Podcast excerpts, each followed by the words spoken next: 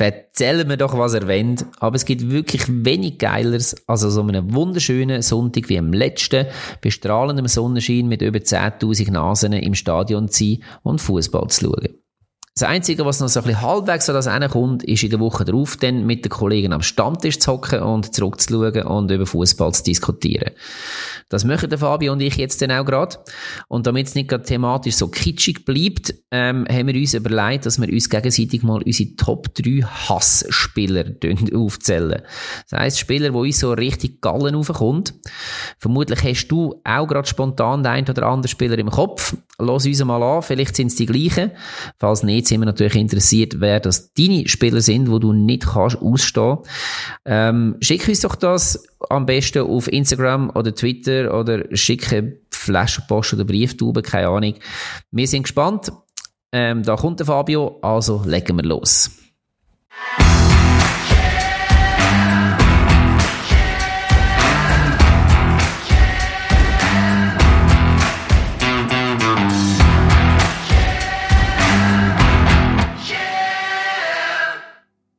Und da sind wir heute, diese Woche am Stammtisch, sind wir das zweite Mal wieder. Und, äh, oh Wunder, der Adi ist schon mal nicht da. So die Konstante in unserem Stammtisch. Zum ersten Mal? Äh, ja, das zweite Mal. Einen haben wir auch schon das zweite gemacht. Das war äh, ein Interview mit Fußballglier mit dem Thuner Podcast. Dort äh, Podcast-Projekt sehr, sehr cool gewesen. Auch von dem her ähm, beste Voraussetzungen für einen guten Podcast heute.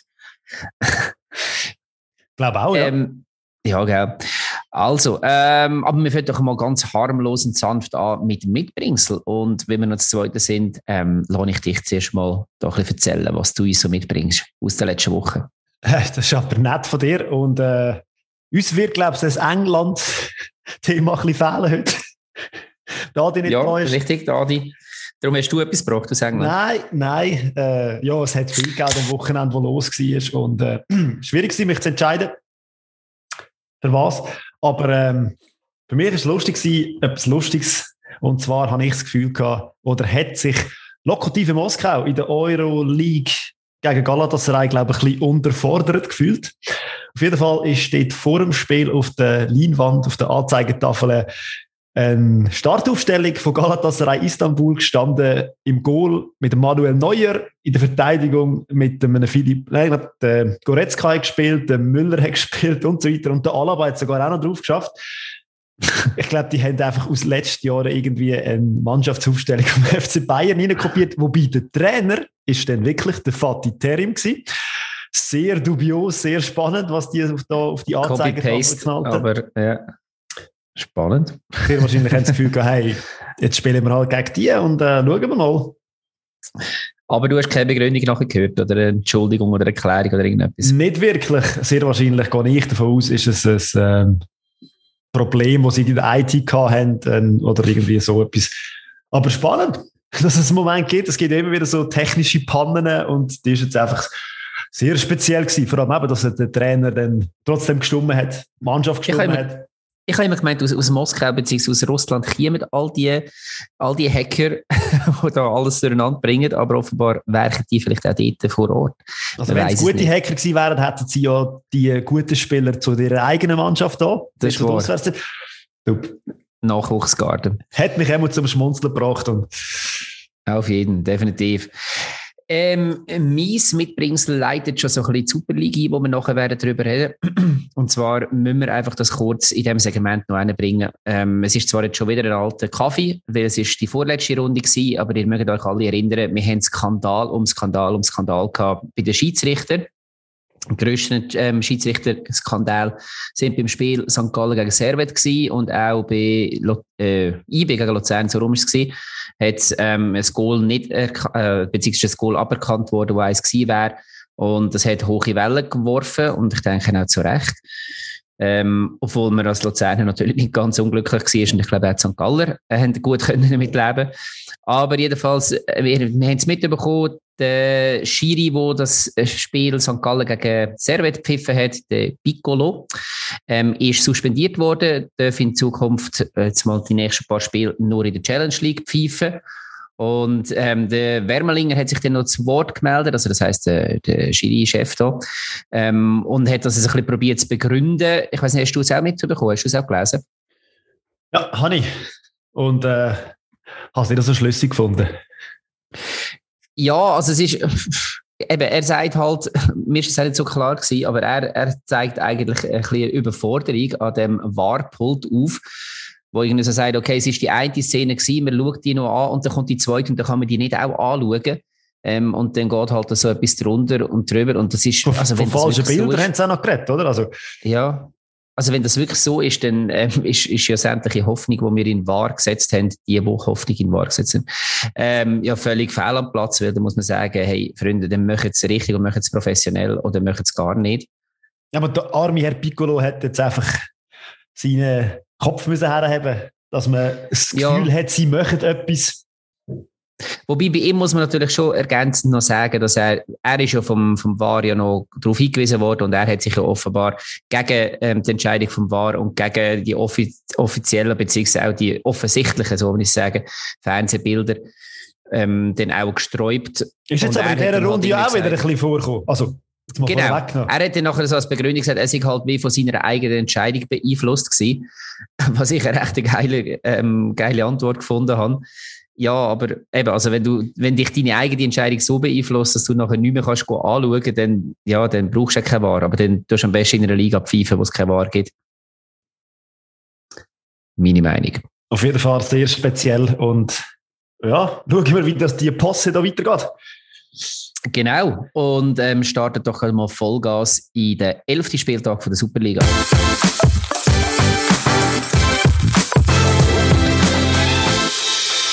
Wir starten wieder chronologisch, ähm, das heißt vom Datum her. Und das hat angefangen mit IB gegen Lausanne. Ähm, dort äh, hat es mal damit angefangen, dass IB viele Wechsel hatte zum letzten Spiel in der Europa League. Man hat den Hefti, Suleimani und Bambindi und den Sierro reingebracht und hat dann auch gerade mal mit viel Druck gestartet. Ja, und der Start ist ja dann auch glückt. Wobei das Goal, das Goal sensationell ausgespielt war, wo sie geschossen haben, Hefti. Er hat genau so wollen, dass ihn der Montero anschießt und dass der dann genau so ins Goal reingeht. Sehr, geiles, ja. sehr geile Szene, kurios bis zum geht nicht mehr. Oh. Und es war sein erstes Goal in der Super League. Ja. Also äh, die Saison, so muss ich sagen, natürlich. Ja. Die Abwehr sieht aber nicht wirklich sattelfest aus. Sie schwimmen ja alle dorthin. Der eine müsste ihn schon mhm. weghauen, trifft ihn nicht, der andere rutscht aus und der dritte haut ihn dann im Hefti, schießt im Hefti. Ja. ja, so darfst du nicht verteidigen in der Super League. Aber eben einfach weg, äh, irgendwo einfach weg mit dem Ball, aber eben dann halt gleich nicht aus der Gefahrenzone rausgebracht. Ja, aber, aber es hat etwas ausgelöst. Es hat etwas ausgelöst, das Goal, oder? Ja, sie sind nachher stärker geworden. Lausanne ähm, ist nachher bis zur Pause klar stärker geworden. Vor allem da, das, du, das Duo am Duni Puertas mhm. recht gut in Form. Und Voll. ja. Ja, und dann ist er dann auch relativ schnell zum 1-1 gekommen. Ähm, äh, Drasi verteidigt im Aufbauspiel den Ball gegen den Suleimani im Mittelfeld. Amduni spielt super, äh, spielt gegen die sauber gestaffelte IB-Abwehr im Doppelpass mit dem Puertas und dann ähm, lässt er Camara stehen und schiebt freistehend vor dem Vollball, Vollballmoos ähm, rechts unten ein. Ähm, auch sehr, sehr stark gewesen. Ja, so muss man das machen. Genau so kommt man durch gegen eine gut massierte Abwehr, die IB definitiv hat. Wobei eben, sie ist ein bisschen verwirbelt worden, aber trotzdem, also, ja, sensationelles Goal. Also sehr hochstehend rausgespielt, ja, wirklich. Genau. Und das würde man, man Lausanne nicht so geil im Moment. Ja, es ist ein bisschen spannend, oder? Also es sind alle die Mannschaften, die so ein bisschen unten sind, habe ich das Gefühl, spielen eigentlich nicht schlechten Fußball, so wie man es würde denken in der Abstiegsgefahr. Aber da kommen wir später auch noch wieder zu. Aber Lausanne also spielt, Lausanne spielt einen guten Fußball. Also, ja, und ich finde, sie werden auch besser. Ja, sie haben die Mechanismen, die ich am Anfang schon gesagt habe, die sie jetzt nicht hatten unter dem neuen Trainer, mit dem neuen Team. Ich finde, sie finden immer besser zueinander. Mhm. Das macht ein bisschen Angst. ja, wenn man selber auch drunter ist. Ähm, eben, du hast vorhin schon gesagt, Puerto Amduni. Und ich meine, Zeki Amduni im Auge behalten, U21-Nationalspieler von der Schweiz. Ähm, ja, und hat jetzt schon äh, mehrere Goal für die Nazi auch erzielt. Also aktuell Quali schon drei Goal in drei Teileinsätzen. Ist noch nicht ein Stammspieler, aber er trifft dort sehr regelmäßig. Also von dem her, Das ist ähm, ein Diamant da, wo man was zu schleifen geht. Apropos Diamant, Sättige kann IB in der Hälfte dann halt auch einfach einwechseln. Ist ein mhm. Elia gekommen und äh, vorher innen noch den Kanga gebracht und ich habe das Gefühl gehabt, dann ist IB schon wieder stärker geworden. Man hat gemerkt, es hat etwas ausgelöst, die Uti-Wechsel. Genau, also Kanga nimmt den Ball mal wunderschön in der Drehung auf der Höhe von der Abwehrlinie ab, aber trifft das Goal nicht ganz. Ähm, jedem anderen wäre es schwindig geworden von dem Dreier schon, aber äh, es war sehr schön gewesen, wenn er den Ball dann gleich noch mitnimmt. Ja, und dann nachher irgendwie, eben, dann, dann hat es Chance um Chance gegeben, der Elia aus der Distanz auf der Dua. Ähm, Dua ja. spielt bei St. Gallen, Oli. Äh, Dia. Entschuldigung. Ah, ich bin immer noch im Spiel vom, vom Sonntag. In Macht nichts, für das bin ich ja da. Richtig, ja, danke wohl. Mach doch du weiter. Ja, da ist der, der Freistoß vom Rieder. Und also der Goalie wird ganz klar ähm, irritiert vom Elia, der vor ihm steht und das total das würde Ist aber nicht im Offside, also alles kein Problem. Und ja, schön für den Rieder, das zweite Goal, wo ein Spieler geschossen hat am Tag, wo das erste Goal war. Mhm. Also müssten die noch mehr Selbstvertrauen haben. Ja, gut, eben, im Rieden sein Selbstvertrauen ist dann nachher wie genau. relativ schnell wieder gekränkt worden. Vier Minuten später. Er, genau, der Puer das zurückhebt und das einen Elfmeter für Lausanne verursacht. Und der ja. hat das Gefühl gehabt, jetzt ist Lausanne da, jetzt ist Lausanne Parade. Das ist wie der letzte Match ja, IB äh, gegen Luzern. Das war ja das 1-1 gewesen, dort haben sie halt mehr Druck gemacht. Und IB ist wie so, sie, sie kommen, wenn sie in Führung sind, hat man doch das Gefühl, die könnten das jetzt doch einfach wie eine Spitzenmannschaft aber fertig spielen. Das, könnte, mhm. das habe ich momentan das Gefühl nicht. Die brauchen ein bisschen das Glück. Und das Glück ist dann auch später dann noch mal gekommen. Genau, also zuerst hat der Kukuruzovic noch getroffen, rechts oben. Und dann sprichst du das 3-2 ja vom Giamalö. Ähm, er einfach flankt, also er flankt ja und trifft einfach die Latte. Ja, ja, und äh, Fasnacht steht halt am richtigen Ort. Macht es auch schön, macht es schön. Aber auch, ich meine, Fasnacht trifft im Moment jedes Spiel, seit er von der Verletzung zurückkommt. Ja, kommt sehr wahrscheinlich auf der Position, und jetzt hat, mit dem Trainer relativ gut zurecht und äh, ja, kommt in die Positionen, wo er steht, wo er dann auch Voll. die Ball reinmacht. Was mir nicht aufgefallen ist, und schon ein paar Spiele jetzt in der letzten Zeit, ähm, sowohl bei IB wie bei Basel sehen wir sehr häufig die, wie nennt man es, die Abpraller, Rebound im Basketball, halt einfach die zweiten Ball, wo sie sehr konsequent draufgehen und einfach immer einen Schritt, Schritt schneller sind als die Abwehrspieler. Und das ist da auch wieder der Fall vom Fasnacht. Ja, sie stehen in dieser Box inne mit vielen Spielern und dann sind sie halt parat für Abpraller. Ja, jetzt ist so rückblickend, also äh, äh gleicher Respekt für IB, wo, wo sich das, der Erfolg gekämpft hat, aber vor allem auch Respekt für Lausanne, ähm, wo nicht wie eine Tabelle zweitletzte, was sie vor dem Spieltag sind, ähm, gespielt hat. Und was ich noch gedacht habe, ich habe nachher dann noch eine Wiederholung im SRF angeschaut und habe gefunden, der Wölfling sieht immer noch aus wie 22. Persönliche Meinung. Wie macht er das? Ich glaube, es ist Frisur. Muss auch Platz haben hier in dem Podcast, dass man mal über das anspricht. Ja, schaut, es euch an. Ich weiß nicht, vielleicht bin ich der Einzige, der das denkt. Aber, okay. aber wenn man das Spiel angeschaut und sagt, äh, Lausanne hat es verdient, mindestens einen Punkt mitzunehmen. Ich habe es allgemein jetzt ein bisschen vorausgeschaut, genommen, äh, angeschaut, eine recht unfaire Runde gefunden, weil ich finde, alle Mannschaften, die gewonnen haben, ja, es, es ist nicht es ist praktisch nie richtig verdient gewesen, dass die Mannschaften das Spiel gewonnen haben. Aber dazu kommen wir später mehr. Aber hast du gefunden, es ist unverdient gewesen, dass IB gewonnen hat? Ja, an, an den von der Spielanteil und von der Technik und von der Chance habe ich das Gefühl gehabt, hat Lausanne einen Punkt mindestens verdient. Okay. Wenn du so in Bern spielst, dann finde ich, hast du einen Punkt verdient.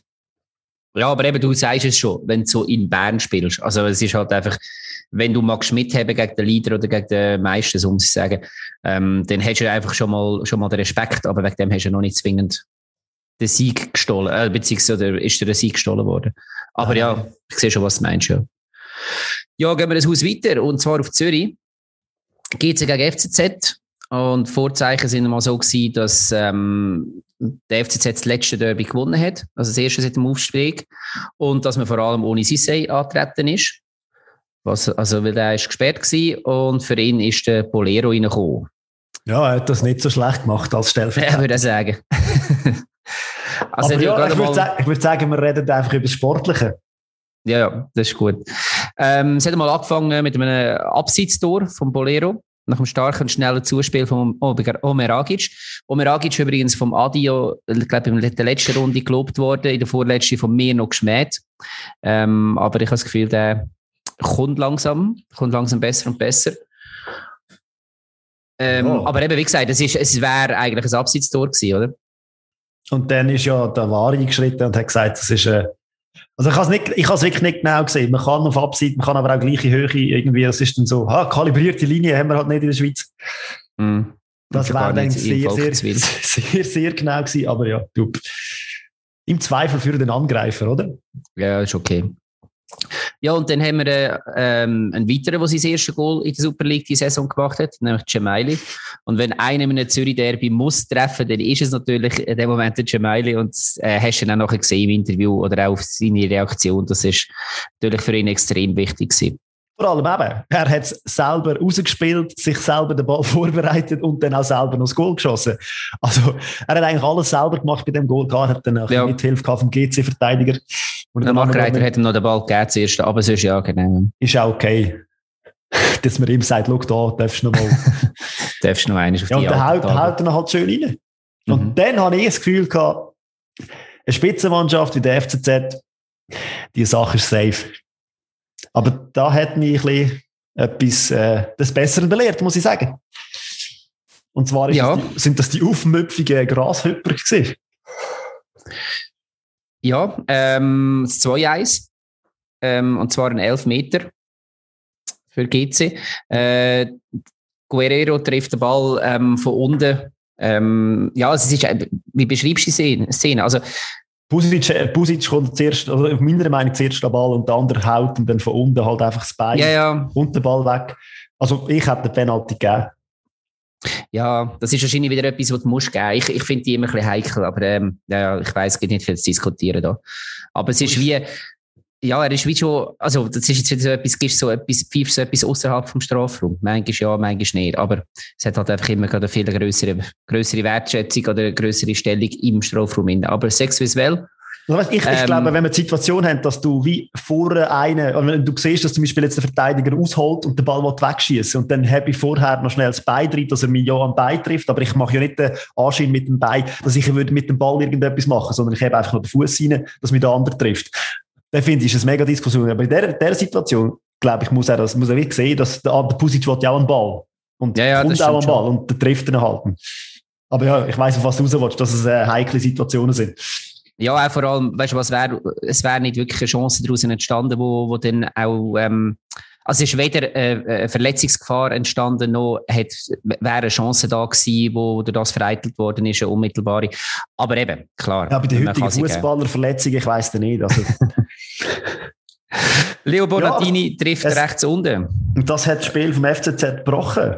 Also, so gut wie es angefangen hat, sie sind, glaube also, kein Fuß mehr vor das andere gebracht in der Zeit nach dem Penalty, finde ich. Und gleichzeitig hat der Pusic aufgetragen.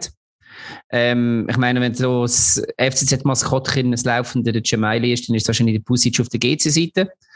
Ähm, Jüngere Version, definitiv. Ja. Und äh, Eckball von ihm, auf rechts, schön auf den Markreiter und mit dem Kopf erzielt er sein drittes Saisontor, macht auch so seinen Fehler beim, was ist das, mit 2-0 mhm. ähm, wieder gut. Ja. Ja, und der ist sogar noch besser gekommen für äh, den Grasshopper Club oder GC oder wie auch immer, haben sie äh, durch ein Herz vor der Pause sogar noch können, äh, in Führung gehen. Wer hätte das gedenkt am Anfang vom Spiel oder Emu nach den ersten, sagen wir mal, 15, 20 Minuten? Genau, es war ein Einwurf vom, vom Pusic wieder. Ähm, und der Herz, der dann einfach durchziehen nicht gestört wird und ähm, läuft dann alleine auf den Brecher zu und trifft. Albtraum natürlich für den FCZ, dass der Spieler so dreht und so nachher in die Pause geht. Und trotzdem, also Hut ab vor der Leistung, dass du in der zweiten Hälfte eben doch nochmal so kommst, versuchst alles. Und ich habe das Gefühl, in der zweiten Hälfte ist es ein Hin und Her gewesen, mit Chancen hüben wie drüben, wie man so schön sagt. Ja, die ersten Chancen hat GC noch gehabt, aber nachher ist der FCZ klar stärker gewesen. Gut, wer wundert, sie haben müssen, sie sind hinter gewesen. Ähm, und dann, ähm, ja, kommt es 3 zu 3. Ja, der Polero, Polero trifft halt einfach gegen Challenge League Mannschaften. Kennt das halt von mhm. letzter Saison. genau. Ähm, ist ja eigentlich nur ausgelehnt von Schaffhausen. Und er kommt von Marquesano den Ball über, wird schön ähm, rechts raus verteilt. Und dann ähm, eben Flanken auf Bolero und der trifft er mit dem Kopf in der 67. Minute im Kopfballduell gegen den Losli dort. Und äh, ja, 3 zu 3 unentschieden. Könnte man, glaube ich, auch besser verteidigen. Würde auch aber, sagen. Aber ja.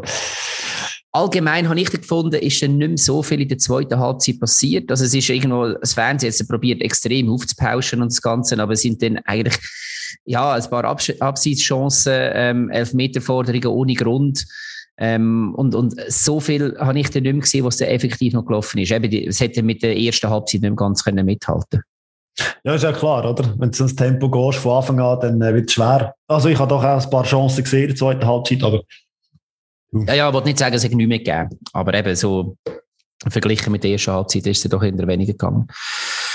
Ja, ähm, willst du noch eine Chance noch extra ansprechen? Nein. Hast du dir Gut, äh, gut. Ähm, ganz kurz vielleicht gleich noch, weil alle darüber reden, was abseits vom Platz passiert ist ähm, FCZ-Fans, wo sich, oder Anhänger, oder wie du sie willst nennen, Sympathisanten, die nach dem Spiel ähm, auf, über die Tartanbahn zum GC-Sektor rüber springen und dort äh, Pyros reinrühren. Nein, sorry, da hört ja alles auf. Also weißt, ich meine, wir sind ja wirklich auch für fanatische Fans und wir finden es ja auch geil. Aber hey, es ist also nicht, dass das jetzt matchentscheidend ist, aber es ist ein, ein verdammtes Derby. Du hast da drinnen, auf der einen Seite ein Zürcher, auf der anderen Seite ein Zürcher. Ähm, du triffst, du, schmeißt die hure Fackel vielleicht auf deinen Nachbarn oder was auch immer. Nicht, dass es besser ist, wenn dann ein Berner oder Basler dort steht, das wollte ich überhaupt nicht sagen, aber es ist einfach wie, wie krank. Also, weißt du, wenn es wirklich Verletzung, es geht ja nicht um die Machtdemonstration, sondern es geht wirklich darum, eine Verletzung in Kauf nehmen oder, oder mehr. Und das ist, äh, habe ich kein Verständnis rede, ich enthalte mich, rede nur über das Sportliche bei dem Spiel. Alles andere ist, finde ich, hat, man, man darf es einfach nicht erwähnen. Also klar, muss man darüber reden, aber ich finde, es darf eigentlich keinen Platz haben. Und äh, ich weiß nicht, ob man denen dann sogar einfach noch eine Plattform bietet, wenn man darüber redet. Darum, sage einfach lieber nichts. Gut.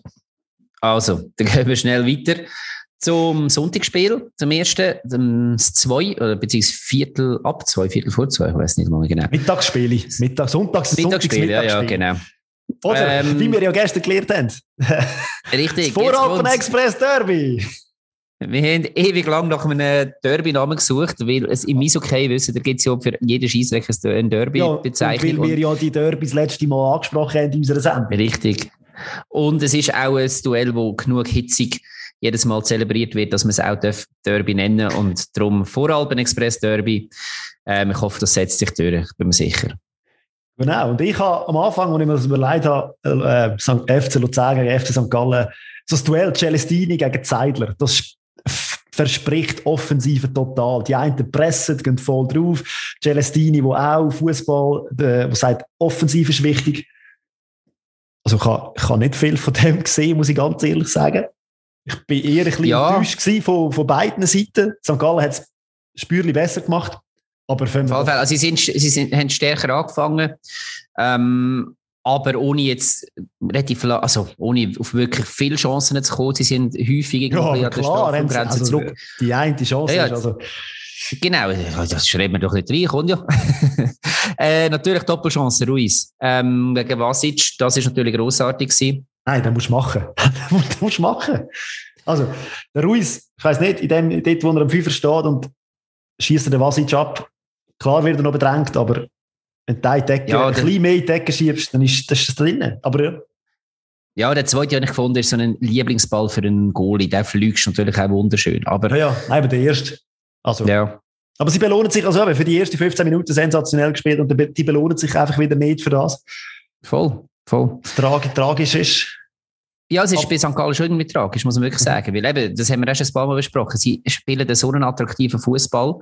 Ähm, sie spielen einfach auch konsequent, aber eben im Endeffekt vielleicht einfach auch zu konsequent, dass sie halt, äh, ja, was soll ich sagen? Sie stecken, sie müssen halt wie das Spiel auch ein bisschen dem Gegner und der Situation können anpassen und das, das sieht man jetzt eigentlich seit drei Jahren nicht mehr und es funktioniert irgendwie jede Saison ein bisschen schlechter. Also ich habe jetzt bei dem Spiel das Gefühl gehabt, dass sie am Anfang, sonst kommen sie wirklich mit Feuerwehr. Und ich habe das Gefühl gehabt, sie sind schon gekommen, aber sie sind nicht so präsent gewesen, vor allem nicht im Strafraum von Luzern, wie wir es jetzt vielleicht vom Spiel äh, vom letzten Spiel, wo sie gegeneinander angetreten sind, kennt haben. Weil dort ist ja wirklich, sie sind den Vasic angegriffen, den Greta angegriffen und haben so in den ersten 15 Minuten aber auch eins oder zwei Goal geschossen. Mhm. Und sie sind mhm. nicht so heftig gepresst, wie man das von St. Gallen kennt. Sie sind eher, habe ich das Gefühl, ein bisschen zurückhaltend gewesen. Und Luzern, ganz ehrlich, ähm, ich wollte nicht, dass meine als Heimmannschaft so auftritt wie eine Auswärtsmannschaft. Die Heimmannschaft soll auftreten wie eine Heimmannschaft. Aber das ist natürlich auch der Situation dort in der, in der Tabelle geschuldet. Da nimmst du halt auch alles mit. Ja, und du weißt halt schlussendlich eben gleich auch, okay, es kommt jetzt St. Gallen.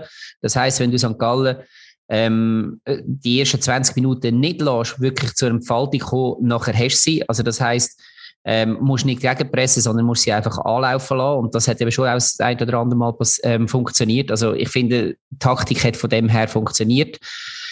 Ja, das ist ähm, nicht taktisch für Fußball-Liebhaber, äh, die auf offensiven Fußball stehen. Das meint, das wollte ich sagen. Ja, genau. Was ich mir ja von der Heimmannschaft auch wieder wünschen. Aber. Das ist vor allem auch keine Celestini-Taktik. Aber das hat er im Nachhinein auch klar gesagt. Hey, er hätte wir müssen ein bisschen von dem abrücken, weil er einfach gesehen hat, jetzt, jetzt müssen einfach die, die Punkte hin. Ja, ja, nein, und, jetzt, und im Moment ist die Mannschaft zu verunsichert, um den Fußball zu spielen, den er sich eigentlich vorstellt. Und dann passiert etwas, was in dieser Saison noch gar nie, was noch gar nie gegeben hat, dass Luzern nach einer Ecke ein Goal schießt. Richtig, Ecke Campo. Ball fliegt eigentlich eigentlich quer durch den Torwartraum durch, auf Freund und Feind vorbei und am zweiten Pfosten steht der Sorgic und ist einfach schneller als der Ziggy dort. Und zuerst mit dem Knie und dann spitzelt er noch mit der Spitze rein, irgendwie, aber auch ein sehr spezielles Goal. Was ich nachher noch gelesen habe, ist, dass das ähm, ein Auftrag war vom Celestini an Sorgic, dass er gesagt hat, hey, äh, St. Gallen hat in den letzten Spiel beim zweiten Pfosten häufig ein bisschen Mühe gehabt, stand dort hin und hat funktioniert. So einfach können Traineranweisungen funktionieren.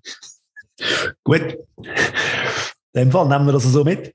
Ich habe das Gefühl gehabt, also Campo hat jetzt die Vorarbeit geliefert mit dem, Goal, mit dem Eckengoal. Für mich wirkt er wie ein Fremdkörper. Noch. Mhm. Hingegen dafür die, die äh, Startformation mit dem Ndiaye, der hat gerade wieder Leben in die Bude reingebracht. Auf der anderen Seite finde ich, der Dua hat das in der ersten Halbzeit auch sensationell gemacht. Er ist ja wirklich überall gegangen, hat sich überall reingeschmissen, wirbelig gewesen. Und hat ja mal einen Pfosten getroffen. Mhm. Ja, genau, der 36. Ähm, ja, abgesehen von dem sind halt relativ viele Distanzschüsse auch gekommen. Also St. Gallen hat es nicht so viel geschafft, wirklich direkt vor der Goalie zu kommen bis zur Pause. Also, ähm, und nachher ist, hast du in der Pause schon gesagt, gehabt, musst schauen, jetzt wird, ähm, wird der Offensivkraft mindestens ein eingewechselt und dann hat er tatsächlich den Juan für den Lüchinger reingebracht. Lüchinger als Verteidiger. Ich habe das Gefühl gehabt, äh, Juan und Dua, das hat sehr gut funktioniert. Sie haben sich mhm. auch ein, zwei Chancen rausgespielt. Vielleicht ja. sieht er das und wird sie das nächste Mal von Anfang an zusammenbringen. Wobei, der Juan hat anscheinend einen schweren Stand, der spielt immer auf dem linken Flügel. Aber das frage ich mich auch, weil ich habe ihn jetzt zwei, drei Mal gesehen und habe eigentlich immer gefunden, er ist extrem belebend. Gut, wir haben auch bei uns einen auf der Bank, wo wir nicht, als, nicht in der Anfangsformation bringen, aber wenn er reinkommt, dann trifft er auch immer. Ähm, ja, irgendwie, ich, also Zeitler wird ja wissen, warum, aber ich habe mich auch ein bisschen gewundert, weil ich finde ihn eigentlich als einer der torgefährlichsten im Moment. Und eben natürlich klare Strat äh, Taktikumstellung, wenn er den Lüchinger rausnimmt und den Johann nachher bringt. Ja. Und Aber dann, wirklich offensiver ist das Spiel nicht geworden, finde ich. Nein, eben, man ist, man ist wie nicht durchgekommen. Ähm, die, die schlauen Bälle haben auch irgendwo gefehlt, dann sind zum die Abwehr auseinander, auseinanderreißen oder irgendwo zwischen die Abwehr reinspielen. Stattdessen ist dann das 2-0 passiert. Und wieder zwar, ja, wieder eine Ecke. Ist, ist glaube ich, wieder ein Campo gewesen, oder? Ja, ja. Ja. Ähm, Kopfball von Burg trifft nur die Latte. Und der Ziggy wäre wahrscheinlich noch dran gewesen. Ähm, aber äh, der NDI äh, reagiert dann am schnellsten. Also ich habe mich dann in der, Nach in der ähm, Wiederholung noch gefragt, das Bein vom St. Gallen Verteidiger ist uh, weit oben. Also ich weiß nicht, wenn, das Goal, wenn er das Goal nicht gemacht hat, hätte man über einen Penalty können diskutieren Beim NDI ist das mhm. nachher. Ja. Beim Buch ist ja der, der Dua gewesen, wo, wo viel, viel Sport gekommen ist. Also, dass, dass der Buch dort hat können, so köpfeln. Aber ja, der das 2-0, wo natürlich einiges entspanntere Situation nachher auf der Luzerner war. Ähm, aber St. Gallen hat, es weiter probiert, hat nachher noch ein paar Chancen gehabt. Ähm, ja, Luzern auch. Also, naja. so ein paar letzte, die letzten Chancen denken, haben sie vor Sorgic allein vor dem Goal. Ja, ich habe, ich habe vom, vom Ruiz und vom Juan habe ich dort noch eins, zwei aufgeschrieben gehabt. Ähm, aber auch dort, äh, häufig sind es dann mehr Schüsse aus der, aus, aus der Entfernung gewesen. Und dort äh, ist für, für Vasic nicht ein grosses Problem gewesen. Ähm, Sorgic hat dann mal den Kopf noch ähm, auf der Flanke vom, vom Ugrinic. Dort ist es nochmal recht gefährlich geworden. Er hat ihn dann einfach nicht, nicht richtig getroffen, aber dort wäre er ganz alleine vor dem Goal gewesen. Ja, das und ist also, ich meine, ist die drei Minuten später, wo er wirklich allein vor dem Goal steht. Ja. Dann wunderschön übergelegt vom Schürpf mit dem Kopf. Und ja, hat noch, noch mehr besser da für Selbstvertrauen, aber äh, du. Ähm, du hast es gerade gesagt, Schürpf eingewechselt, nach langer Verletzung. Ähm, Standing Ovations gerade gegeben, grosse Emotionen im Stadion. Sehr, sehr geil gewesen. Hühnerhut für mich. Ja, man merkt bei Luzern, es kommen jetzt Verletzte zurück. Mhm. Das sind ja wie Neuzugänge eigentlich. ja, wirklich, ja. Ja, sind wir äh, gespannt, was das noch auslöst jetzt bei dieser Mannschaft. Ich habe noch eine Aktion aufgeschrieben, wo der ähm, Schöpf kurz nach seiner Einwechslung auf den Wehrmann passt. Und der steht dann wirklich alleine vor dem Ziege und vergeht den kläglich. Also haut irgendwie über den Ball rein, der geht dann links am Goal vorbei. Ähm, aber dort hat man gerade mal gesehen, okay, Schürf ist zurück und Wehrmann beim Göppfinal gegen St. Gallen noch so ein wunderschönes Goal gemacht, beziehungsweise natürlich jetzt auch, was ist das letzte oder vorletzte Runde gewesen. Aber in dem Spiel ist er häufig relativ ungenau im Abschluss. Ja, aber auch jetzt eben, wenn wir äh, angeschaut haben, dass Lausanne eigentlich gut mitgespielt hat, den Punkt, von mir aus gesehen, einen Punkt verdient hat. Die Spielweise von St. Gallen, so wie sie gespielt haben, sie hätten auch verdient gehabt, einen Punkt zu holen. Finde ich. Jetzt rein von dem Spiel, äh, vom Spiel, das ich gesehen habe im Stadion, hätten sie einen Punkt verdient gehabt. Die Kaltschnäuzigkeit, Kaltblütigkeit vor dem Goal. Es ist einfach, ja, es, es zieht sich durch die ganze Saison. Und der Zeidler versucht da immer wieder mit neuen Stürmern, das finde ich auch noch recht speziell. Es sind ja immer wieder andere zwei, die, die von Anfang mhm. an stürmen. Ob das eine Mannschaft dann einfach auch viel mehr noch verunsichert. Was wir noch besprochen haben, ähm, ich habe mir das auch noch einmal angeschaut. Ein Ruiz, den ich finde, hat das grösste Potenzial in dieser St. Galler Mannschaft, ist einfach er wäre ein Bombenkicker, aber er ist im falschen System auf der falschen Position. Also er hätte in einem anderen System, ähm, könnte er auftrumpfen wie ein Marquesano, wenn du ihm einen guten Stürmer vorher reingehst und ihn irgendwie auf die Position, wo jetzt gerade der Schmied war, am Anfang, wo er die Bälle kann verteilen irgendwo ein bisschen intelligent, aber dort, wo er war, auf dem Flügel, er ist kein Flügelspieler. Ja, würde bedeuten, dass der FC St. Gallen eher defensiv kompakt steht, wie es der FC Zürich macht und dann mit Konter und Gegenpressing versuchen, äh, zum Erfolg zu kommen. Das ist absolut nicht im Zeitler seiner Fußball. Da ist Vorchecking angesagt und ja, da eben, System oder auch der Fußball, der gespielt wird, gebe ich dir absolut recht. Er hat so ein feines Füßchen in der Ruiz. Aber eigentlich wie eben in einer Mannschaft, wo nicht äh, ein System spielt, wo er wirklich kann brillieren, so wie er es eigentlich könnte. Das ist absolut möglich unsere Gedanken, Herr Zeitler. Schreibt sich doch mal auf. Und Nein, wir wollen ja, dass, dass St. Gallen weiterhin so offensiv spielt und das auch probiert. Und, ähm, wie auch immer. Wir werden jetzt sehen, wie es weitergeht. Äh, für Luzern der erste Sieg war natürlich extrem wichtig. Ähm, auch für die Moral. Und wir hatten noch zwei Spiele am Sonntagnachmittag gehabt. Eins war Basel-Lugano. Und dort ähm, mein Druck war ein bisschen in den letzten Wochen, gewesen, dass Basel so ein recht profitiert hat von Einzelleistungen vom Segrova oder vorher noch vom Cabral.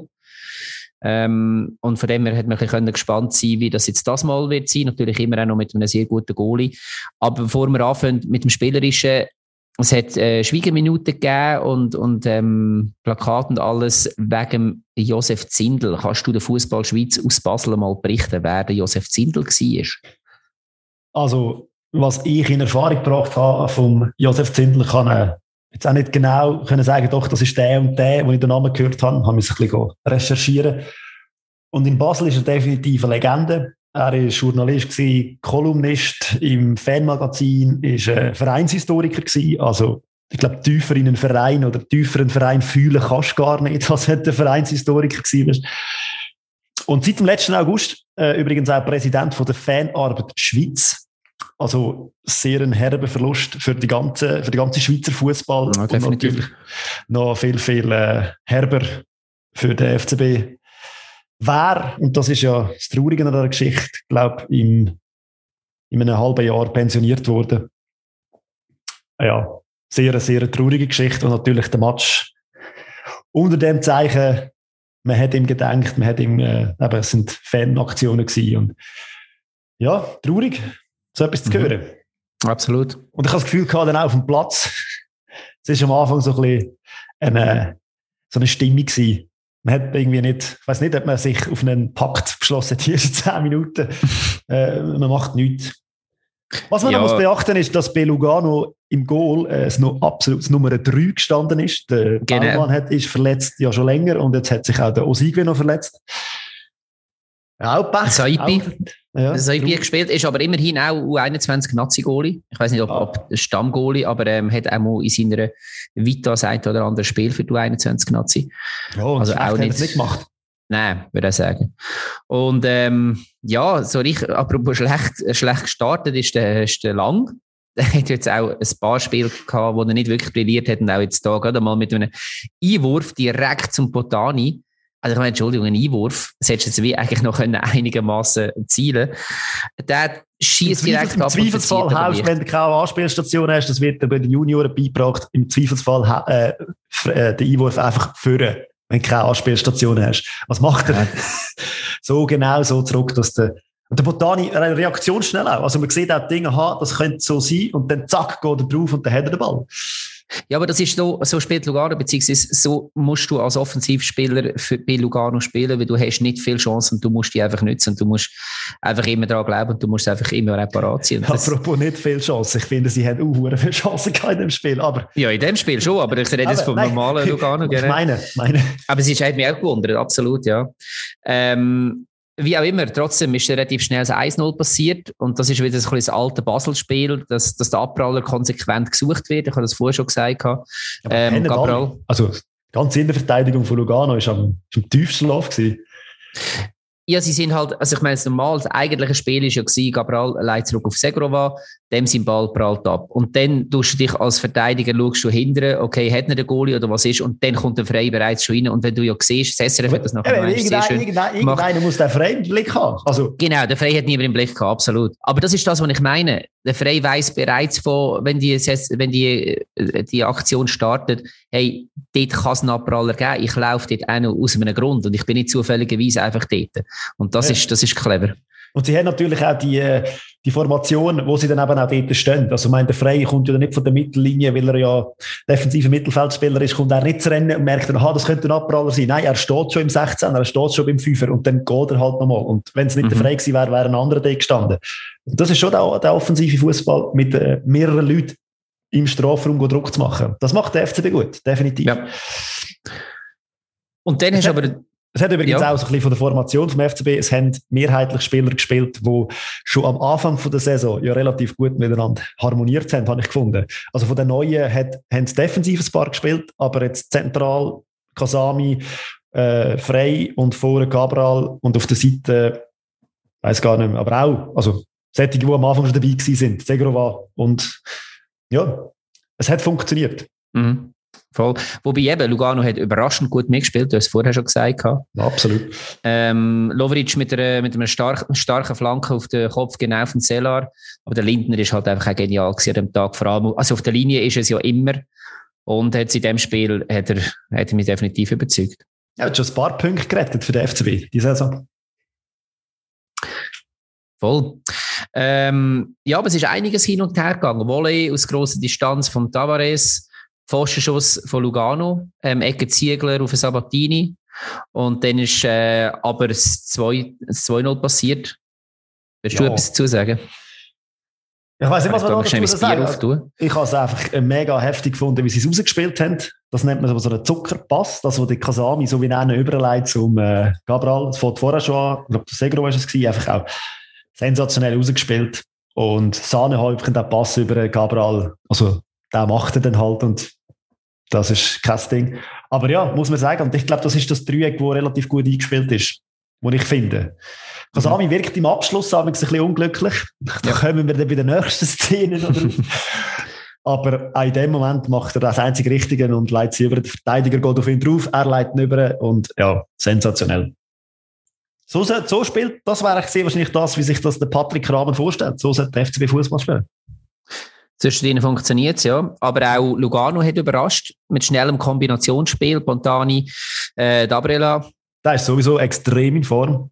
Pontani mhm. macht seit Wochen gutes Spiel. Und dann aber Abschluss Selar direkt auf den Lindner, das war ein bisschen schade. Gewesen. Aber eben, also die, die haben eben schon, die können schon Dampf machen, auch in der Vorwärtsbewegung. Und wenn man sie dann lässt, wenn man sie lässt. Ja, ja, ist klar. Hast du deine Aktion, die du hast sagen, noch vor der Pause gewesen? Nein, ich glaube, die ist nachher gewesen, oder?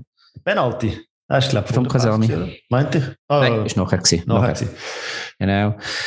Ja, Males, unser Freund. Freund von allen Luzerner. Das war die Aktion, gewesen, oder? Wenn ich finde, der, Tat, der, der Schiri geht sich, glaube anschauen und gibt mir dann trotzdem. Mhm. Und von mir also aus in meinen Augen. Nein, ja, also ich das Gefühl, er ist, äh, er, er ging der andere. Genau.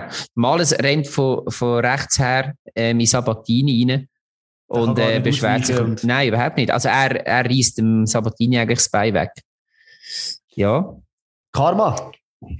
Genau. ich glaube, was die gesamte schweizerische Fußballwelt sich gefragt hat, wieso schießt der Penalty nicht der Cabral? Erstens das und wenn er, wenn er den Kasami schießt, wieso schießt du in deinem Leben überhaupt ein Penalty Mitte unten? Du. Also weißt ich weiß es nicht. Vielleicht so, hat er das Gefühl, also, äh, ist also so, wenn, man, äh, wenn es eine Penalty gibt, dann hat man ja normalerweise den Stammschütz. Und wenn der Stammschütz sich unwohl fühlt, dann gibt es das so, dann kann sich, soll sich einer melden. So ist das bei uns gewesen. Der wenigst Betrunkene hat sich dann gemeldet und gesagt, ich schieße Penalty. Nein, natürlich nicht, aber... Äh, wahrscheinlich hat der Kasami tatsächlich am wenigsten gesoffen gehabt. Darum hat er so schön gerade in die Mitte getroffen, aber... Ja. Wäre besser nicht so gewesen. Nein, vielleicht hat... Äh, gesagt, schau, du brauchst Selbstvertrauen, der Kasami soll schießen oder Kasami hat das Gefühl gehabt, ich habe so einen geilen Pass gespielt, ich bin mega on fire und äh, gib mir den Ball und ich hau ihn rein. Ich habe die Szene vor dem Penalty, wie das genau war mit der Kommunikation, die habe ich, habe ich leider nicht gesehen, aber äh, notabene hat der Penalty geschossen und verschossen, also Goalie hat nicht gehabt. Schnitt Habe ich ein bisschen Freude gehabt für den Saipi, muss ich sagen. Ja, doch. Also, weißt wenn wir uns überlegen, so Nachwuchs-Goalies, ähm, was ist das von Servet? Der Omeragic, ähm, wo gegen ja. IB reingekommen ist, Omeragic und irgendwie sechs Buden bekommen hat, oder ich glaube, es war schon eine, zwei drin gewesen, aber vier hat er sicher bekommen. Ähm, so IB kann da definitiv ein bisschen von einem glücklichen Auftritt reden heute. Eben, elf Meter gehalten. Und dann hat es Zeit lang Basel relativ gut, relativ konsequent verteidigt. Und dann gegen die Schlussphase ist aber Lugano wieder recht gekommen. Mhm. Ja, haben aber von mir aus gesehen auch nicht, also das zwingende Element hat mir ein bisschen gefehlt am Schluss. Also das wirklich so, hey, jetzt, das sind Chancen gewesen, definitiv. Also eine hundertprozentige habe ich mir jetzt keine notiert. Ja, weil der Lindner halt einfach auch, immer, auch verdammt stark immer am richtigen Ort gestanden ist. Also es hat schon Chancen gegeben, oder ich muss sagen, Amura ganz am Schluss vor ja, dem Lindner alleine, ähm, Facchinetti, Flanke ähm, auf Botani, wo der Lindner extrem schnell unten ist. Ja, du, wenn es nicht, also ja, gell, manchmal, manchmal funktioniert es halt einfach nicht. Aber, ähm, aber gleich äh, ein überraschend animiertes Spiel von Lugano gewesen. Gut, eben, das ist halt wieder das, wenn du Lugano schnell mal in die Verteidigungsrolle schickst, nein, beziehungsweise in die Angriffsrolle, weil sie eben schon hinterliegen, dann kommt auch ein bisschen mehr, als wenn sie halt einfach ihr Spiel aufsetzen, irgendwo den Gegner einschläfern und dann aus dem 9 1 0 machen und dann erst recht hinten zumauern. Ja. Und auch wieder etwas, oder? Eine, eine Partie, wo man kann sagen, mit der Chance, wenn man sie zählt, wäre ein Punkt verdient gewesen für Lugano. Ja, das ist richtig. Ähm, wo ich finde, wenn du es schon so sagst, unglückliche, ich will jetzt nicht sagen ungerechte, aber unglückliche Resultate, mal, ich glaube, nächstes können wir sagen ungerechtes Resultat, dann ähm, ist das Königin von allen Spielen in dieser Runde gewesen, Servet gegen Sion. Hey, ich habe im Fall, also ich habe das Spiel zuerst nicht gesehen und habe einfach mal Statistik angeschaut und man sagt, das gibt's ja nicht. Es kann ja nicht sein, dass du, zu dem Zeitpunkt, wo ich drauf geschaut habe, Sion noch 2-0 geführt. Und ähm, so die Aktionsbalken haben nur für Servet ausgeschlagen und zwar ins heftigste. Und dann denkst du, hey... Trotzdem das Gefühl gehabt, bei Servet passt nicht so viel zusammen. Sie haben zwar viel Ballbesitz, aber äh, sie machen ein bisschen zu wenig draus. Und sie haben auch immer wieder Pech, finde ich jetzt auch. Letztes Mal der Goalie rote Karte, die dann äh, ausgefallen sie ist. mega Pech, das ist ja. der Sotier, der sich jetzt verletzt. Also es ist, ja, also sie haben momentan auch einfach, ja, Pech, kann man so sagen. Und dann schießen die noch so schnell mal ein Goal, kommt dann noch dazu. Genau, also vielleicht die Ausgangslage ist ja tatsächlich die für Servet, für die, die sich jetzt nicht mehr daran erinnern. Eben, man hat 6-1 verloren gehabt, weil man eine rote Karte noch bekommen hat gegen IB und der mit dem ähm, Ersatzgoalie äh, gespielt hat. Und nachher ähm, das letzte Spiel gegen St. Gallen mit diesen zwei Treffern, wo also man eigentlich hat schlussendlich ein Goal weniger bekommen und eins mehr müssen machen. Ähm, also extrem Pech gehabt, die ganze Schweiz hat zugeschaut und jetzt das Spiel, wie gesagt, ähm, wo man eigentlich zuerst gut anfängt, vor allem mit der rechten Seite, Stefanovic hat ein riesen, ein riesen Spiel gemacht. Ja. Ist nachher auch ins Team von der Runde gewählt worden und das als, als Verlierer, das ist selten, das, da musst du etwas richtig gemacht haben. Ähm, falls mit einer starken Volleyabnahme, ähm, wo er auch mal wieder irgendwo einen Schuss von Stefanovic übernimmt, ähm, knapp über die Latte rein. Und dann, eben, wie du gesagt hast, eigentlich aus dem Nichts raus das erste Goal Hinga tankt sich rechts gegen den Sotti durch. Ja, ähm, Sotti sieht ganz schlecht aus dort. Voll. Und dann kann er einfach gehen, laufen, laufen, laufen. Wird erst an der Strafraumgrenze kommt ihm überhaupt einen entgegen und er kann einfach locker rüberschieben auf den Stojkovic. Ja, und der, der ihm entgegenkommt, ist der, der den Stojkovic äh, bewacht hat, oder? Und, äh. mhm. Naja, aber, aber es gäbe nichts Einfaches und der schiebt logischerweise den Stojkovic zum 1 zu 0. Ja, und dann weisst du natürlich bei Servet auch, okay, dann geht der Film los, schon wieder. Und kurz auf Abend, du hast es vorher angesprochen, so die auch noch verletzt. Mhm. Ähm, und dann, ja, täglich grüßt das Murmeltier so, okay, heute haben wir Fortuna auch wieder nicht auf unserer Seite. Aber ein paar Chancen haben sie dann auch in der ersten Hälfte gehabt, habe ich mir aufgeschrieben. Aber es war nicht so, so richtig zwingend gewesen. Spektakulärste Szene, finde ich, ist schon die gewesen, wo der Stojkovic eigentlich auf einen Konter geht und dann vom Frick attackiert wird, wo ja schon fast bei der Mitte steht. Klar, der Verteidiger klärt dann, aber er kommt in dieser Situation und ja, also wenn es ein bisschen anders läuft, sieht es dann ganz, ganz blöd aus und dann bist du 2-0 hinten. Ja, zusammen mit dem Rudlein hätte er können klären, ja. aber das musst du ja also auch fragen, äh, Frick, ich meine, bei allem Optimismus, aber ja, ja immer. Ja. Das war noch vor der Pause. Gewesen. Genau. Was man auch noch muss attestieren ist, der Imeri wird kein Goalgetter mehr. Mhm. Habe ich mir aufgeschrieben, er hat äh, viele Chancen gehabt, viele gute Chancen. Eine, ich glaube kurz nach der Pause, muss rein. Das ist ganz allein, trifft den Ball nicht. Er ist äh, auf der linken Seite mehrere Mal ganz allein äh, genau. Keine Ahnung, was dort, ich habe jetzt nicht nachgeschaut, wer das sein Gegenspiel, also beziehungsweise wer das auf dieser Position hat müssen spielen, aber ähm, das ist extrem vernachlässigt worden. Da kann es äh, kann Sion sehr, sehr froh sein, dass das nicht bestraft worden ist. Eben, Und weil es die immer war. Hast du Scheiße am Fuß, hast du Scheiße am Fuß, gell? Mhm. Dann kommst du noch ein Eigengoal über vom Sasso, wo auch wieder, also ich bin nicht ganz sicher gewesen, ob er den muss so klären. Also klar, muss klären, weil es steht hinter dran ein Sion-Stürmer. Er muss irgendwie etwas machen, aber äh, das, was er gemacht hat, ist einfach auch komplett falsch gewesen. Ja. ja. also es ist vorher ja eigentlich schon schön gespielt gewesen, eben. Cipriano, mhm. wo, wo der Ball schön auf den Gürgic rausleitet, der flankt in die Mitte und dann eben, wie du sagst, ja, ob das die einzige Möglichkeit war, zum Klären, vermutlich nicht, aber äh, ja. Mag mich an einen deutschen Nationalspieler erinnern, der das Ding aus dieser Situation an die Latte gehauen hat und so geklärt hat. Ich glaube, es war Mats Hummels. Ich weiß es nicht mehr, aber wenn es einer macht, dann ist es Max Hummels. Deutsche, ja, absolut. Ja. Ja, und die zweite ähm, Hälfte, die ich mir notiert war Imeri gegen Fickenger. Mhm. Jetzt weiss ich auch, wieso dass der Fickenger wieder im Goal steht bei ihr, weil er der Captain ist. Auch sehr eine gewagte äh, Neuerung. Sehr wahrscheinlich gerade einer, der auf der Bank war, dann unten nimmst und Captain ist. Aber klar, der Trainer sagt natürlich, das ist meine, meine verlängerte Arme vom Spielfeld und wird schon wissen, warum. Und ja, also die Tendenz von Sia geht aufwärts. Sie haben ja dann noch das Goal bekommen, aber trotzdem, also, ja, Glück gehabt, Glück gehabt. Definitiv viel, viel, einfach viel Glück gehabt. Ja, also das Goal vielleicht ist, ist ein Traumpass gewesen, links durch Klischee, ähm, auf die eingewechselte Kie. Und der dreht sich, also nimmt den Ball in der Drehung mit, auch sehr schön gewesen. Ähm, und so 2 zu 1, aber halt in der 93. Und dann haben sie zwar noch eine Ecke gemacht, was der, der, der Frick auch noch vorgenommen haben, aber das hat dann, ja, das wäre wahrscheinlich zu viel des Guten gewesen, oder beziehungsweise nicht an dem Tag, so muss man sagen. Ja, und äh, gespannt, wo der Reise von Servet hergeht, weil Fußball spielen können es definitiv. Es ist eine sehr spannende Mannschaft, spielt guten Fußball. Absolut. Kommen also sicher bleibt das eine der attraktivsten Mannschaften, definitiv. Ja. Und es tut einem auch irgendwie ein bisschen leid zu sehen, wie, wie viel Pech dass man einfach auch haben Aber ähm, ja, ja, ich denke, meine Saison ist noch jung und das ist jetzt ihre, ihre grosse Base und dann nachher kommen die wieder. Wo hast du sie eigentlich tippt? Weißt du das noch bei der Prediction? Schon irgendwo oben, oder? Ja, fünft oder viert, irgend sowas, glaube ich. Ja, ich glaube, noch ein bisschen weiter oben. Bin mir nicht mehr sicher. Muss mal wieder nachhören. Ja, gut, dann haben wir die elfte Runde abgeschlossen. Ähm, spannend war, jetzt geht es erst mal weiter mit dem Cup am Mittwoch. Das heißt, wenn ihr das da hört, dann habt ihr vielleicht sogar schon das ein oder andere Resultat vom Cup ähm, gesehen. Und ähm, gewisses, was wir da erzählt haben, ist kalter Kaffee, wenn man vielleicht über die ein oder andere Sensation redet. Wir werden es sehen. Ähm, darum machen wir schnell weiter mit dem nächsten Segment. Und das hast du vorbereitet, Fabio. Richtig.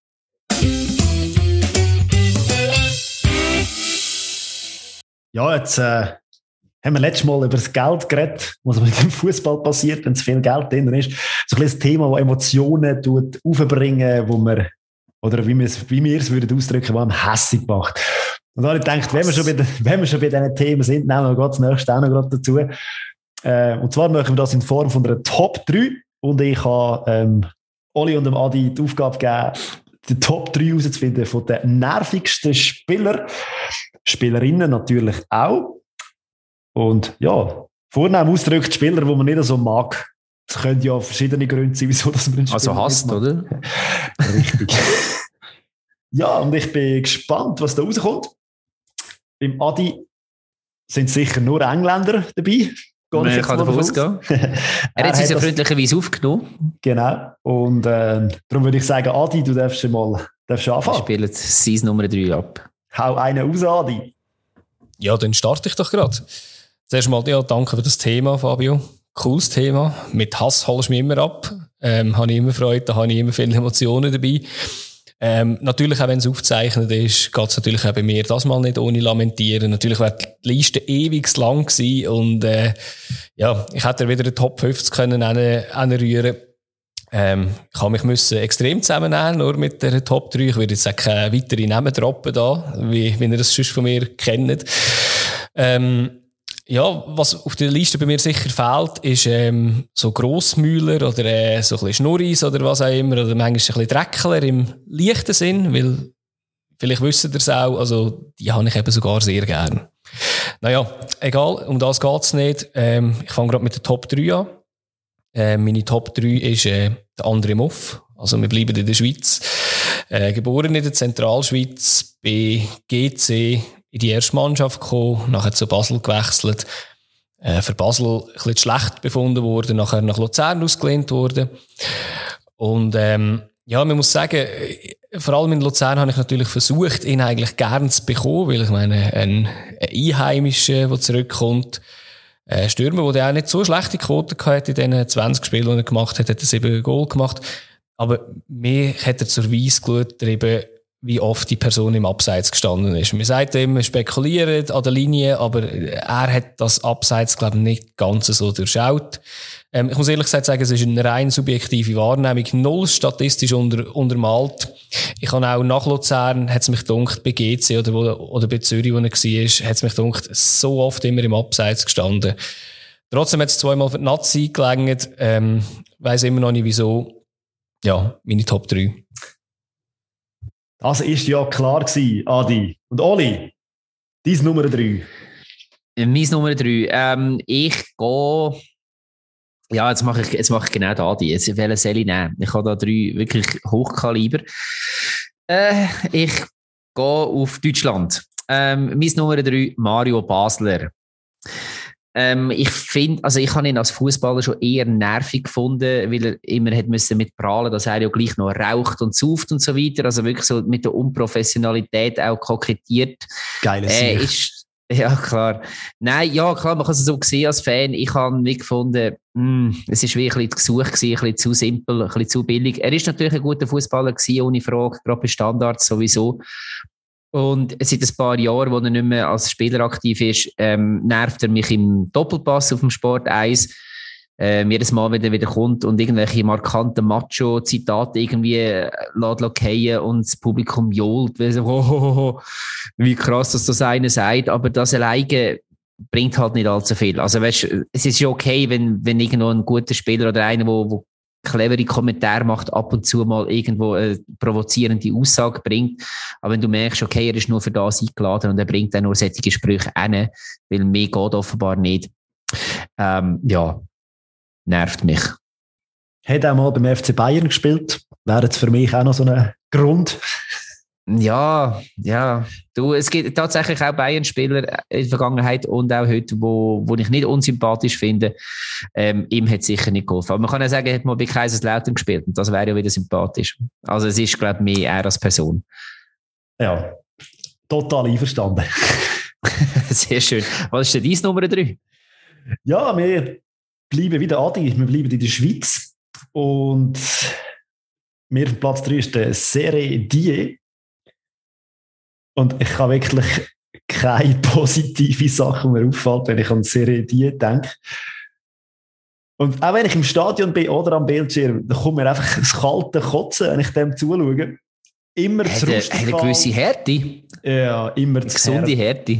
Gesund ist definitiv nichts an dem, was er spielt. Er ist immer zu hart.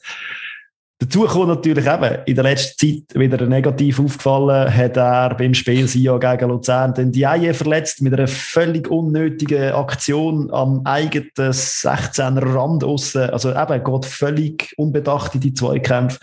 Ich finde, das ist Spiel ist... Ich meine, es sogar bei der Mittellinie gewesen, aber ja. ja egal, aber einfach, völlig äh, Gefahrensituation, ja. Genau, und dann eben auch seine spielerische Attitüde. Also, schießt immer alle Leute zusammen und ja, da kommt ja noch das Sahnehäubchen oben drauf, gell? Ähm, hat er mal einen Balljunge noch geohrfeigt. Also, das kannst du einfach nicht machen als Fußballer für dich. Ja, meine Nummer drei. Okay, gerechtfertigt. Und so Dann, äh, abgenickt.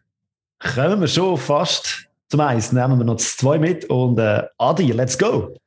Ja, meine Nummer zwei ist der Jens Lehmann ehemaliger deutscher Nationalgoalie. Ähm, auf der Insel war er der Mad Jens. Gewesen. Ein paar Beispiele, wieso ich ihn wirklich so scheiße finde, ist äh, bei Stuttgart, zum Beispiel, wo der Sailovic seine Schuhe verliert auf dem Feld, rennt er raus, nur um die Schuhe zu holen und rührt ihn weit weg. Ist einfach schlicht unsportlich. Ähm, ist ein sehr schlechter Verlierer gewesen, hat auch schon Fotografen umkrempelt aus dem Weg, aus dem Stadion raus, hat auch schon einem Fan Brille aus dem Gesicht gerissen. Auf der Insel eben, wie gesagt, Mediens, äh, unter anderem wegen Aktionen wie, wo sie hätten können Meister werden in der unbesiegbaren Saison von Arsenal, ähm, hat er nichts Besseres gewusst, als ähm, im Derby einen Gegner am Kopf zu packen bei einem Eckball, was dann eigentlich Penalty gegeben hat, die nachher dazu geführt hat, dass sie nicht gerade Meister geworden sind, ist am Schluss nicht so schlimm gewesen, weil sie es trotzdem geschafft haben. Und sportlich muss man sagen, hat es ein, zwei Mal auch Einfluss gehabt, dass er so eine, ja, kurze Zündschnur gehabt hat. Das ist zum Beispiel beim ähm, Champions League Final 2006 gewesen. Hat er nach 16 Minuten schon rot bekommen wegen einer Notbremse. Kann passieren aus meiner Sicht. Schlimmer ist eigentlich was nachher passiert ist. Er hat dann alle müssen kritisieren, aussen sich selber. Hat den Schiri kritisiert, Barca-Spieler, dass die den Schiri bedrängt haben und rot gefordert haben. Und das Schlimmste eigentlich noch, er hat den Ersatzgoalie Almunia kritisiert dass ihm seine Körpersprache nach dem 2-1 nicht so super war. Ähm, macht man einfach nicht. Ist dann auch eine Zeit gewesen, wo dann langsam seine Zeit auch bei Arsenal zu Ende gegangen ist. Neben dem Platz, ja, äh, Steuern hinterzogen, eben gehört, glaube ich, wirklich dazu. Und, äh, als letztes wirklich das Fiasko, so ein bisschen um Dennis Ogo gewesen, wo er ihn als Quotenschwarze bis Sky bezeichnet hat. Und statt sich dann, äh, wenn schon, super zu entschuldigen, ist noch ein, eine Aussage von ihm gekommen. Ein Schwarzer, der Quote bringt, das ist doch eigentlich etwas Positives. Also für mich nur ein Idiot und äh, daher verdient auf Platz ja, zu. Kann, kann ich verstehen. Mal ja, schauen, ja, grosse Nummer, sehr mal gut. schauen, was der Oli bringt auf dem 2. Ja, ich muss gleich noch sagen, ähm, Adi, also Jens Lehmann, ähm, absolute Hassfigur, definitiv. Also einfach, einfach auch eins, zwei, drei Stufen drüber. Natürlich, wenn du, wenn du Deutschland geil findest, dann, dann hast du natürlich noch Erinnerung ähm, an die EM daheim, äh, die WM, nicht die EM, die WM daheim, ähm, seine Zettelgeschichte und äh, Elfmeter und alles und so. Aber das ist, äh, der hört sich nicht ziemlich schnell mal auf. Aber du hast nach meinem Nummer zwei gefragt. Richtig. Ähm, jawohl. Und äh, du hast vorher FC Bayern angesprochen. Jetzt ähm, komme ich zu einem, der definitiv wegen, wegen seiner Zeit im FC Bayern bei mir auf dem 2 steht, der Hassan Brazzo Salihamidzic. Du siehst, ich habe ein bisschen mehr die ehemaligen Fußballer da verwünscht. Ich bin irgendwie recht, recht geschmeidig unterwegs. Ist ein bisschen älter als mir. Ja, das ist ein Grund. Ähm, ehemaliger bosnisch-herzegowinischer, wie sagt man, Herzegowina, einfach bosnischer Nationalspieler. Ähm, seit einigen Jahren, also als, als, Spieler ist mir relativ egal gewesen. Dort äh, hat er jetzt nicht gross die Strick verrissen, die mich jetzt irgendwo hätten berührt. Aber seit er ähm, Sportchef ist beim FC Bayern München, geht mir richtig, richtig auf, auf äh, Senkel. Lang ist er eher ein bisschen lächerlich neben, neben dem grossen Uli Hoeneß und Karl-Heinz Rummenigge gewesen und einfach so ein bisschen Schosshündchen, der mitgelaufen ist und ab und zu mal ein gekläfft hat. Und jetzt in letzter Zeit wird er mehr und mehr, ähm, fällt er auf mit irgendwelchen übertrieben aggressiven Kommentaren gegen andere Spieler oder Spieler aus anderen Mannschaften. Wenn es jetzt gerade gehabt, die Beschuldigung vom Reus, dass er wegen einer Verletzung früher aus der Nazi abgereist ist und so weiter, Du würdest sagen, braucht es alles nicht. Denn äh, seine Personalpolitik ist definitiv alles andere als glücklich in den letzten Jahren beim FC Bayern. Also, dass sie so stark sind, hat praktisch nie mit neuen Spielern zu tun, die er geholt hat, sondern es sind eigentlich seit, seit fünf, sechs Jahren immer noch die gleichen Kräfte, die dort wirklich ähm, den Unterschied ausmachen. Und ähm, ja, das Letzte, oder das ja, vor der Reus-Geschichte, die ich jetzt gerade gesagt habe, ist noch die Training von Hansi Flick, die er zu verantworten hat, wo er so, nimmt man es zumindest Personalpolitik ohne die Absprache mit dem Trainer gemacht hat und dort dann auch einen sehr guten Trainer nachher vergraut hat und äh, nach außen trotzdem irgendwo in einer Überheblichkeit selbstzufrieden wirkt, wo mir sehr, sehr unsympathisch ist. Ich weiß schon, wenn wir einmal einen Top 3 von den nervigsten Sportchef äh, werden durchnehmen, wer das bei dir ja, das ist gut. Ich muss ganz ehrlich sagen, als Spieler habe ich das Ali Hamicic äh, jetzt nicht wirklich als unfair oder sonst irgendwie wahrgenommen. Er ist mir einfach egal gewesen. Bei Wolfsburg hat er mal gespielt, meinte ich. Aber er äh, ist jetzt auch nicht wirklich der riesen Fußballer gewesen. Ja. Nein. Aber als Sportchef oder als ehemaliger Fußballspieler absolut kann ich mit dir einig. Eine Nervensäge. Jetzt bin ich aber gespannt auf dies zwei. Äh, ja, meine Nummer zwei, das äh, Zusammengefasst, unfaire, dreckige Attacken, Arroganz, auf einen am Boden liegenden Spieler eintreten oder kurz Pepe. Willst du noch mehr sagen? Oder, oder wie der gesehen? Gary Lineker gesagt hat, Pepe is such a dick. Und wenn er das sagt, dann ist es so. Äh, ich habe seine Karriere nicht wirklich verfolgt, weil dann würde ich mich nur aufregen.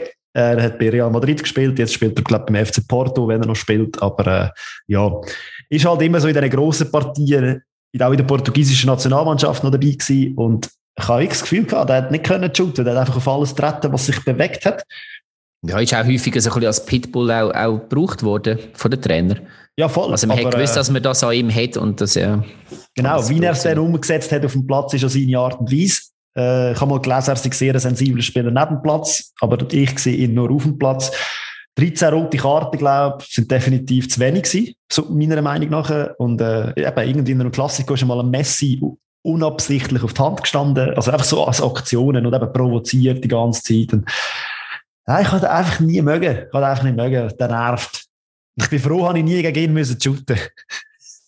Ja, die Chance ist ja da gewesen, oder was? man weiß, weiß nicht, man weiß ja nie. Aber das kann ja noch kommen. ja, und jetzt Trommelwirbel für unsere Nummer 1. Äh, der Adi darf wieder anfangen. Ja, auf dem ersten Platz ist für mich ganz klar, da habe ich nicht eine Sekunde überlegen, ist der Neymar. Ähm, man muss sagen, rein sportlich und wenn man die Statistik anschaut, ist er bei allen Clubs äh, sehr gut gewesen. Äh, Quote eben, er hat bei Barcelona zum Beispiel 186 Spiele gemacht, ähm, gleich viele Punkte gemacht, Scorerpunkte, und ähm, das sieht ähnlich aus bei, bei PSG und auch bei Santos schon.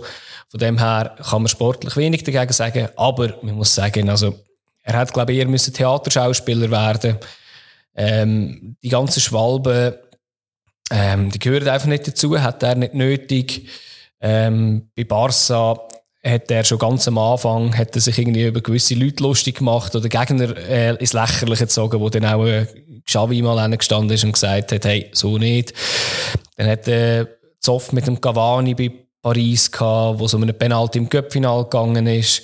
Dann, ich bin nicht sicher, ob es der Cup-Final war. Ich glaube, es war ein anderer gewesen. Hat er einem gegnerischen Fan noch ins Gesicht geschlagen, nachdem er sich äh, lustig gemacht hat nach der verlorenen Cup-Final-Niederlage. Ähm, ja, neben dem Platz hat es leider auch unschöne Sachen gehabt. Eben Steuerhinterziehung, das ja, eben, ist ein bisschen en geworden, leider. Aber es hat auch Vergewaltigungsvorwürfe gegeben.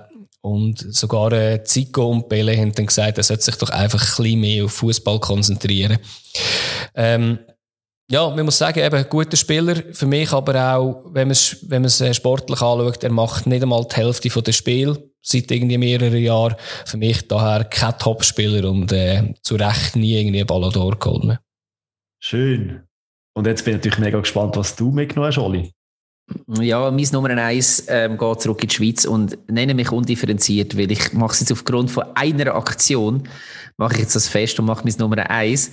Und du früher schon mal die Hände, wie du Angst hast, dass ich dir jetzt dein Nummer eins wegnehme. Ähm, Ricardo Cabanas. Nein! Nicht rein? Nein. Ah, sehr gut. Also, und ich glaube, ich muss es gar nicht mehr sagen, weil es weiß jeder, welche Aktion das es war. Ähm, Komm, jetzt so einen am Boden gebliebenen jungen Bursch. Ah, ja, äh, richtig. nach dem 2 zu 1 Sieg gegen Luzern war das. Gewesen. Ähm, man hat ja noch gewonnen und der Schiedsrichter geht in die Katakombe und er, er, hat dort nicht gespielt, ist verletzt gewesen oder, oder gesperrt, ich weiß nicht, verfolgt mit der Kamera hinten dran, äh, zu seinem Unglück, verfolgt der Schiedsrichter durch die ganze Gang, bis sie wirklich ihre Dings sind und lernt, die, lernt ja, das ist der Rekordmeister, das ist, der, das ist GC, der Rekordmeister, das ist die Super League vom Rekordmeister. Ich ja, es gibt Leute, die sagen, mir, ich hätte genug Zürich einschlagen, aber ich kann wirklich das Zürich-Deutsch von ihm nicht nachmachen. Ähm, du weißt gar nicht, um was es geht. Wir geben alles für den Club und du legst du mir ein bisschen Respekt. Also, weißt du, an Arroganz habe ich echt, glaube auf einem Fußballplatz oder neben einem Fußballplatz nie eine größere Packung gehört als in dem Moment. Und ich müssen sagen, hey, Kollege, ähm, ich weiß also nicht. Als fünffacher Weltfußballer und Ballon d'Or-Gewinner und so, darfst du, also von mir aus gesehen, darfst du so eine Aussage auch mal machen, oder? Ja, das ist er aber nicht. das ist auch GC nicht. Und ähm, ich glaube, ganz vielen, also äh, ganz vielen ähm, ist, wo der GC ein paar Jahre später abgestiegen ist, genau der Satz immer wieder in, in den Kopf aufgekommen. Und ja, äh, nicht, dass das entscheidend ist für GC oder für ihn, aber ähm, sympathietechnisch er, glaube ich, weder sich noch seinem Verein wirklich einen, einen Gefallen da. Aber es hat einfach ein gezeigt, auch wie GC in diesen Jahren wahrscheinlich ein Selbstverständnis auch in der ähm, Chefetage und in der Garderobe gepflegt hat. Und das ist natürlich das kalte Graus für jeden anderen, für jeden Fan von einem anderen Verein gewesen. Ja, eine gute Wahl, definitiv. Auch einer, der recht nervt. Ja, wahrscheinlich ja. gäbe es noch andere Stories. Ich habe es jetzt auf das aber reduziert. Ja, ja natürlich, natürlich. Und äh, man kann ja auch ein bisschen recherchieren in der heutigen Zeit selber. Wenn man, wenn man will, noch ein paar Leichen finden, dann findet man die auch, glaube ich. Zu all denen, die wir jetzt gerannt haben, finden sehr wahrscheinlich noch ganz andere Stories. Ja. Und äh, wenn wir so dabei Hast sind... Hast du auch noch eins? Auf mich, auf Nummer eins ist der War. Nein, natürlich nicht. Ähm, wenn man vorher schon ein bisschen zugelassen hat, was ich gesagt habe, dann, und wenn man mich kennt, dann weiß man, dass ich wirklich so ein bisschen die Bayern einfach nicht so mag. Und wenn dann noch einer der gespielt hat, wo so ein bisschen die Fußballregeln mit den Füßen treten hat und sonst auch nicht groß wirklich viel gemacht hat, dass seine Sympathiepunkte auch sonst könnten gesteigert werden, dann gehört er absolut aufs Eis. Und bei mir ist es der Frank Ribery. Und ich habe mich echt gefreut. Äh, habe mich echt so gefreut, wenn der amigs geflogen ist, also wenn er eine rote Karte bekommen hat, habe ich mich so echt gefreut, weil was der eins abgezogen hat, was ich mitbekommen habe, was ich ein bisschen recherchiert habe, das sind Beleidigungen gegen Mütter nur das Einfachste auf dem Platz und eben seine Tätlichkeiten, seine Nicklichkeiten, wo er ist so viel Mal davor gekommen und einfach die Schiri hat nichts gemacht und ja, ich will gar nicht wissen, wie viele Ohrfeigen er in seiner Karriere verteilt hat. Das sind etliche gewesen. Total unsportlich, total daneben. Er hat es so nicht nötig gehabt, weil er ist so ein guter Fußballer war. Mhm. Aber ähm, ihr merkt, ich äh, rede mich da wirklich in der Arsch und es geht einfach nicht. Klar, sehr wahrscheinlich auch bei anderen Vereinen, aber er hat dann halt bei Bayern und das hat er so zementiert, das Statement. Und dann ist noch die ganze Geschichte gekommen mit dem Fleisch, das er gegessen hat, für keine Ahnung wie viel, mit dem Goldstreus-Ding. Er hat sich eben, er hat einfach. Ich bin auch mal dort gegessen in dem Restaurant im Fall. Völlig crazy. Aber ich kann ja. nicht so ein teures Fleisch gehen. Äh, und, ähm, Top 3 von der nervigsten Podcaster ist der Oli definitiv jetzt auch dabei. Entschuldigung. ähm, ja, ich gebe dir völlig recht, ähm, Ribery. Aber ich glaube, äh, um das Segment abschließen, müssen wir gleich noch ganz schnell irgendwie so etwas grundsätzlich klären. Weil wir haben jetzt recht viele Spieler genommen, die so ein bisschen pointiert sind, sprich, die ein bisschen auffallen, die nicht so allglatte 0815-Typen sind. Man könnte meinen, dass, dass wir grundsätzlich etwas gegen solche Spieler haben, aber das ist ja wahrscheinlich nicht so bei dir, oder? Nein, natürlich nicht. Und es gibt ja Brisanz und es gibt Pfeffer, oder? Also das braucht der Fußball ja auch. Aber für mich hat dann einfach die Brisanz und Pfeffer eine gewisse Limite und die ist bei mir, bei diesen drei, ist es drüber. Und darum sind die bei mir auf diesen Platz 1, 2 und 3. Ja, ich weiß, ich muss ehrlich sagen, ich, eben, ich, ich mag die absolut nicht, die, die ich jetzt gesagt habe, und viele von euch auch nicht. Aber letztendlich macht das den Fußball ja auch ein bisschen aus. Also ich bin sehr, sehr gerne einem Stadion gewesen, wenn meine Mannschaft gegen ein Cabanas gespielt hat. Weil dann natürlich, dann, dann bin ich mit, bin ich on fire gewesen und dann habe ich eine richtig Freude gehabt, wenn der abgeholzt worden ist, was jetzt auch sehr sportliche Aussage ist von mir. Aber, ähm, aber ich meine, weißt du, so Zeug macht es ja dann irgendwo auch. Also, bitte bleibt auch so dort draussen, oder beziehungsweise es gibt ja fast keine mehr solche Spieler. Aber, ähm, ja, es ist dann natürlich auch, sie nehmen es ja in Kauf in der Regel auch. Ja, aber bleibt bitte einfach legal.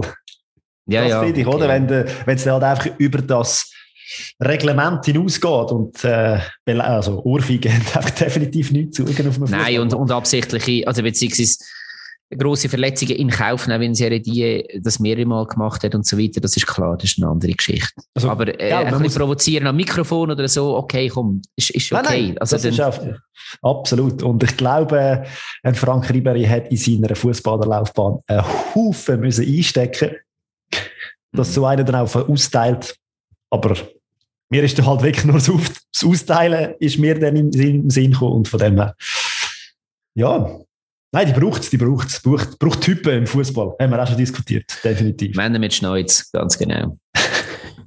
Gut. Ja, wieder sehr, sehr coole Runde gewesen, muss ich sagen. Ja, kleine, aber gute Runde. Und eine Runde nehmen wir jetzt noch. Aber das jetzt ohne das Mikrofon nebendran, würde ich sagen. Darum verabschieden wir jetzt mal uns von all unseren Hörern und wünschen eine schöne Woche. Gute Göpp-Woche. Ja, genau. Viel Spaß mit dem Göpp. Hoffe, dass es die eine oder die andere Überraschung gibt. Ja, einfach nicht die falsch, bitte. Chance Oh ja. ja. Wir machen jetzt so keine weitere Aussage, weil eben, die meisten werden es ja vielleicht erst hören, wenn es schon gespielt ist. Wir können uns nur blamieren. Da. Ähm, darum würde ich sagen, allen eine gute Woche. Macht's gut, tschaußen und bis bald. Ciao, ciao.